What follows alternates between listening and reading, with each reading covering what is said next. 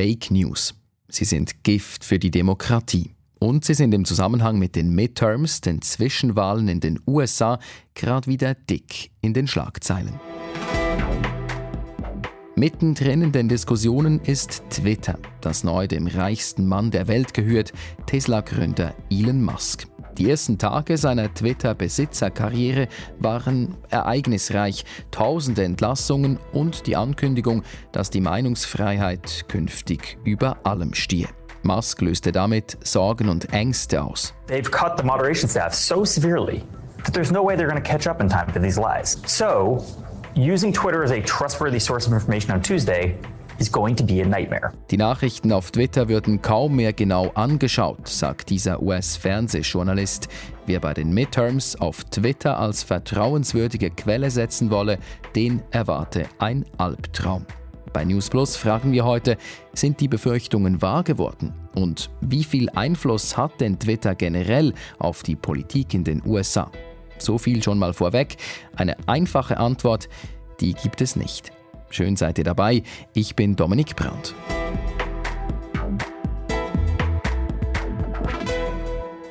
Habt ihr ein Twitter-Konto? Wenn nicht, gehört ihr in der Schweiz zur Mehrheit. Falls ihr eins habt, seid ihr entweder in der Politik oder im Journalismus tätig. Das ist natürlich etwas überspitzt formuliert, aber Fakt ist, Twitter ist in der Schweiz nie in der breiten Öffentlichkeit angekommen. In den USA ist das eigentlich ähnlich. Die Nutzerzahlen sind jetzt nicht äh, so überwältigend. Man sagt ungefähr so, einer in fünf erwachsenen AmerikanerInnen ähm, nutzt, nutzt die Plattform. Nur, also da könnten wir eigentlich sehen, es ist gar nicht unbedingt so vom Publikum her das entscheidende Medium. Sagt Kurt Knüpfer vom John F. Kennedy Institut der Freien Universität in Berlin. Sein Spezialgebiet US-Medien und er ist Fachmann, wenn es um politische Kommunikation und digitale Öffentlichkeit geht. Kurt Knöpfer sagt also, gar nicht mal so viele Menschen sind auf Twitter. Aber, hier das Aber. Wir konzentrieren uns da viel zu oft sozusagen auf dieses Publikum und nicht so sehr auf die Akteure, die es nutzen zum Kommunizieren. Und da hat Twitter einfach einen sehr hohen Stellenwert, wenn wir uns angucken, dass ähm, Politiker, Eliten, ähm, politische Eliten ähm, das Medium nutzen, vor allem aber auch öffentliche Einrichtungen. Ähm, und da erfüllt Twitter natürlich auch so eine Funktion, gerade in Räumen, wo andere Medien weggegangen sind, Rundfunk oder Zeitungen, wo viel Öffentlichkeitsarbeit eben über diese Kanäle läuft ähm, und Leute sich dann eben hier auch punktuell informieren können. Der Experte sagt also, die Wichtigkeit von Twitter hängt nicht nur mit denen zusammen, die dort lesen, sondern auch und vielleicht vor allem mit denen, die dort schreiben. Und die, die schreiben, die dürfen wieder mehr als auch schon. Und das hängt mit dem neuen Twitter-Chef Elon Musk zusammen. Er will die sogenannte Moderation auf Twitter auf ein Minimum reduzieren. Was heißt das?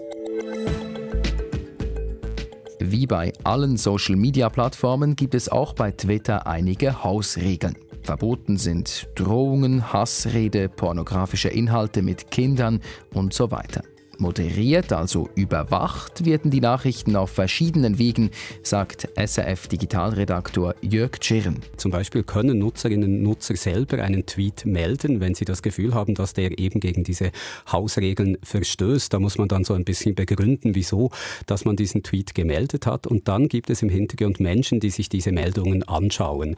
Das sind Moderationsteams, die sind zum Teil bei Twitter selber aktiv in dem, im Unternehmen, aber häufig auch bei Dritten häufig auch in Billiglohnländern, auf den Philippinen zum Beispiel. Und die müssen sich dann täglich eben hunderte, tausende so Tweets anschauen und zum Teil sehr schnell entscheiden, ob dieser Inhalt, der da zu sehen ist, tatsächlich den Hausregeln widerspricht oder ob er doch zugelassen ist. Und dann gäbe es auch noch die maschinelle Überwachung via Algorithmen.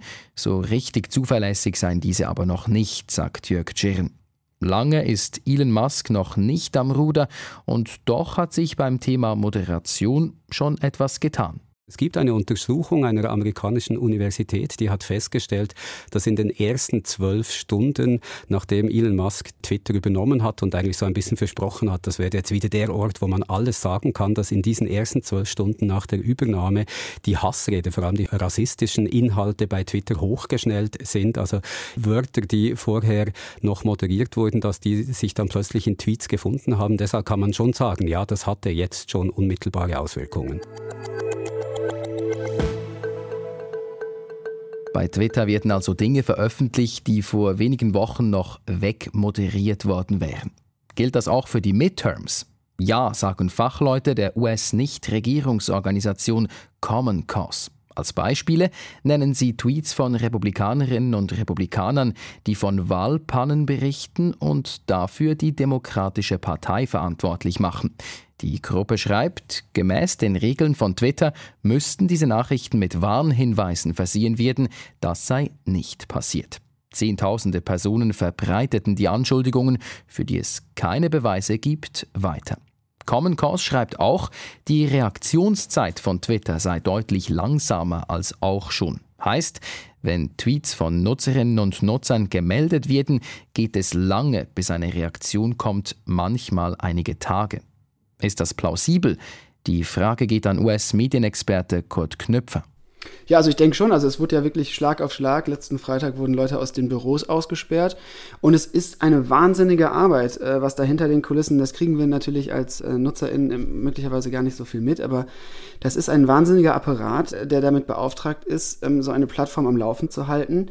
Das ist ein tagtägliches Geschäft, ähm, wo man immer wieder fact-checken muss, immer wieder Berichte äh, nachgehen muss, immer wieder auch live auf Ereignisse reagieren muss. Und wenn da einfach mal die Hälfte oder sogar mehr der Beschäftigten dann auf einmal weg ist von heute auf morgen, dann hat das natürlich Auswirkungen darauf, was wir auf dieser Plattform sehen. Und das, das wird sich jetzt auch weiterhin manifestieren. Kurt Knöpfer sagt also, die neue Art, wie auf Twitter moderiert wird, ist spürbar und wird es bleiben. Wir haben es am Anfang angetönt. Twitter ist relevant in der Politwelt, weil eben viele Politikerinnen und Politiker Twitter nutzen und gleichzeitig Aufmerksamkeit erhalten von Medienleuten, die auf Twitter aktiv sind. Aber kann man denn den politischen Einfluss der Plattform konkret messen, zum Beispiel mit den Daten vergangener Wahlen? ähm, nein, genau. Also da, da, kann ich ein definitives Nein sagen. Da streitet sich die Kommunikationsforschung seit Jahrzehnten drüber. Also die Medieneffekte, ja. Also messbare, ähm, im Prinzip hier ist die, die Nachricht und das ist sozusagen das, was es dann bewegt. Es ist wahnsinnig schwierig zu sagen, ähm, was sozusagen der, der Einfluss jetzt von einzelnen ähm, Nachrichten ist. Aber man kann natürlich sagen, dass es immer wieder Einzelakteuren gelingt, sehr viel Aufmerksamkeit auf sich zu ziehen und so ein Stück weit mit auch zu bestimmen, worüber gesprochen wird. Ein sehr prominentes Beispiel hierfür ist natürlich der Twitter-Account, der mittlerweile gelöscht wurde oder wegmoderiert wurde, The Real Donald Trump. Ihm ist es natürlich gelungen, jetzt ähm, eine Reichweite dazu erzielen, die größer war als die eigene Anhängerschaft oder die Follower auf Twitter weil immer wieder ähm, diese Tweets dann amplifiziert wurden durch gewöhnliche traditionelle Medien zum Beispiel, also wo der Journalismus ähm, dann eben genau das betreibt, was ich eben beschrieben habe, dieses digitale Monitoring, sieht, aha, wie hat der Präsident oder dieser Wahlkämpfer gerade irgendwie was getweetet, ähm, was ja skandalös oder wie auch immer ist, Aufmerksamkeit generiert. Und das wird dann amplifiziert und bestimmt dann natürlich ein Stück weit so das Tagesgeschehen und den, die News du jour, den Journalismus, also ähm, in dem Sinne, dass man dann über diese Sache spricht. Was auf Twitter groß ist, ist also in vielen Fällen dann auch dick in den Schlagzeilen. Bleibt das so? Bleibt Twitter relevant, Kurt Knöpfer? Ja, also es ist ganz schwierig. Da, da, sind natürlich Marktfaktoren auch am Werke. Also es ist jetzt, Twitter hat jetzt wahnsinnig Probleme offensichtlich mit dieser Schuldenlast, die äh, Musk äh, jetzt der, der Firma beschert hat, erstmal ähm, über diese überteuerten Kauf ähm, und muss jetzt zusehen, dass sich das irgendwie rentabel macht. Äh, man hörte, dass Twitter schon vorher gewaltig Probleme hatte, finanzieller Natur. Und es, let, letztendlich ist es natürlich ein, ein privates Unternehmen, ähm, das irgendwie bare Münze machen muss da blicke ich nicht rein in die Geschäfte. Also da kann ich natürlich jetzt wenig zu sagen. Mein Eindruck ist, dass ähm, es jetzt erstmal so einen kleinen Exodus gibt, also viele Leute eben auf Alternativplattformen natürlich ähm, umschwenken, dass aber viele auch bleiben werden ähm, und da eher die Frage ist, ob die Werbepartner ähm, bleiben, also ob ob das nach wie vor lukrativ angesehen wird, dort Werbung zu schalten. Und das ist natürlich auch eng verbunden damit, was dort für ein diskursives Klima herrscht. Ja, also ähm, ich sag mal so eine Coca-Cola Company etc. Irgendwie sie Großsponsoren, die haben es nicht unbedingt gerne, wenn ihre Kundschaft da auf ähm, rassistische oder oder sexistische Art und Weise ähm, regelmäßig beschimpft wird. Und ähm, das wird auch Musk früher oder später merken, wenn er Geschäftsmann ist, dass da auch ähm, sozusagen sein, ich mache das jetzt in Anführungsstrichen, ja, Freedom of Speech irgendwie ein Ende hat, wenn es darum geht, dass es eben dann kein freundlicher Marktplatz mehr ist. Und wer ist schon gerne täglich an einem unfreundlichen Ort unterwegs? Darum gibt es sie, die Menschen, die jetzt schon genug haben von Twitter mit Elon Musk und deshalb zum Wechsel aufrufen. In meiner Timeline habe ich das Wort Mastodon die letzten Tage hin und wieder aufgeschnappt. Digitalredaktor Jörg Tschirren, was ist das? Also Mastodon gibt es schon länger, jetzt schon einige Jahre und schon länger gilt sie als so Twitter-Alternative, aber hat sich nie so richtig durchsetzen können. Also eigentlich ist die Plattform dasselbe, was man auch bei Twitter machen kann, nämlich Kurznachrichten veröffentlichen, die dann von anderen auch kommentiert werden können. Funktioniert von dem her also sehr ähnlich, bietet die gleichen Möglichkeiten. Aber Mastodon ist dezentral aufgebaut, also es gibt verschiedenste Mastodon-Server, die dann wiederum ganz ihre eigenen Regeln haben können, nicht nur was dort gesagt werden darf, sondern zum Beispiel auch, wie lang das ein Tweet sein kann. Unter diesen verschiedenen Servern gibt es Austausch, aber es ist um einiges komplizierter als bei Twitter. Und trotzdem berichten einige Medien von einem Exodus von Twitter hin zu Mastodon.